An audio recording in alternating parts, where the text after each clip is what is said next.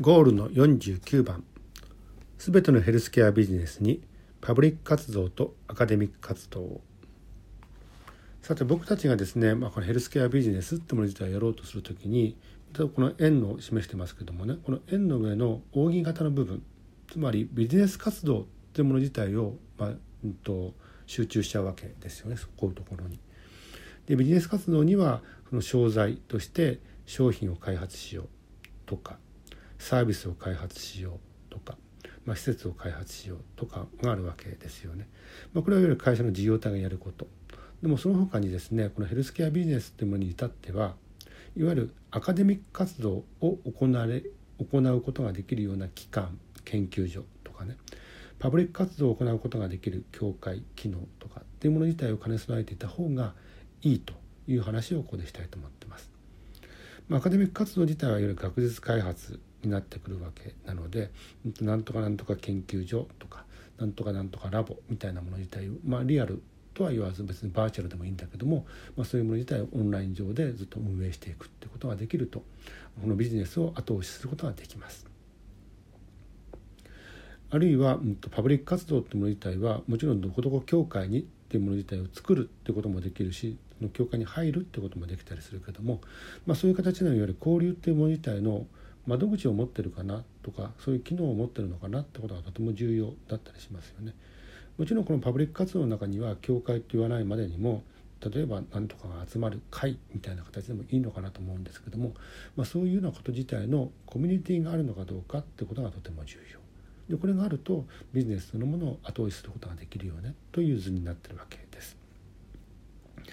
でこれらができると柔軟かつ強固で、まあ、変化とか変動に強い盤石な、うんと、地盤ができるということをここで示しています。さてじゃあ本文の方に行きます。ゴールの49番すべてのヘルスケアビジネスにパブリック活動とアカデミック活動をヘルスケアビジネスのビジネスモデルの基本構造にビジネス活動とパブリック活動とアカデミック活動を作り上げることそうするとビジネスがバランスよく高回転していきます隠れて暗躍するステルスマーケティングステマではなくとなくて堂々とやりこなしますビジネス活動は事業体としてヘルスケア商材つまり商品サービス施設を開発して販売しますパブリック活動は教会としてというま体で地域ないし職域ないし学域と交流してつながります。